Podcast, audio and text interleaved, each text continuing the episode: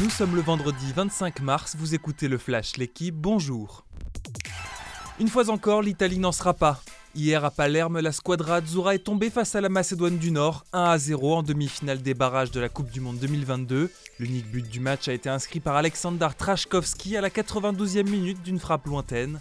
C'est une terrible désillusion pour les hommes de Roberto Mancini. Déjà absent en Russie en 2018, l'Italie manquera sa deuxième Coupe du Monde d'affilée, une première dans l'histoire de la Nationale. La Macédoine du Nord, elle, affrontera mardi le Portugal en finale pour espérer jouer le premier mondial de son histoire. Le Portugal, justement, a souffert pour se débarrasser de la Turquie. Victoire 3 buts à 1 des Portugais à Porto. Burak Yilmaz a manqué un penalty à la 85e minute qui aurait pu remettre les deux équipes à égalité. Porté par Gareth Bale, auteur d'un superbe doublé, le pays de Galles a lui éliminé l'Autriche. Les Gallois seront opposés à l'Écosse ou à l'Ukraine en finale. Enfin, la Suède défendra sa place au Qatar contre la Pologne après avoir sorti la République tchèque après prolongation 1 à 0. Les Bleus poursuivent leur sans faute. Hier, l'équipe de France Espoir s'est imposée à Calais face aux îles Féroé 2 buts à 0. Avec 19 points sur 21 possibles, les espoirs français se rapprochent encore un peu plus d'une qualification à l'Euro 2023.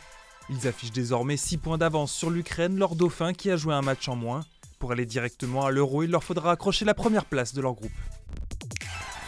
Une polémique et un rétropédalage. D'abord prévu au parc des expositions de la Porte de Versailles, le tour préliminaire du basket au JO 2024 n'y aura finalement pas lieu. Une décision annoncée hier par le comité d'organisation des Jeux et la Fédération internationale de la discipline.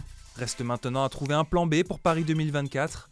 Pour rappel, le choix initial du parc des expositions avait suscité de vives réactions chez certains joueurs français, notamment Evan Fournier, l'arrière des New York Knicks.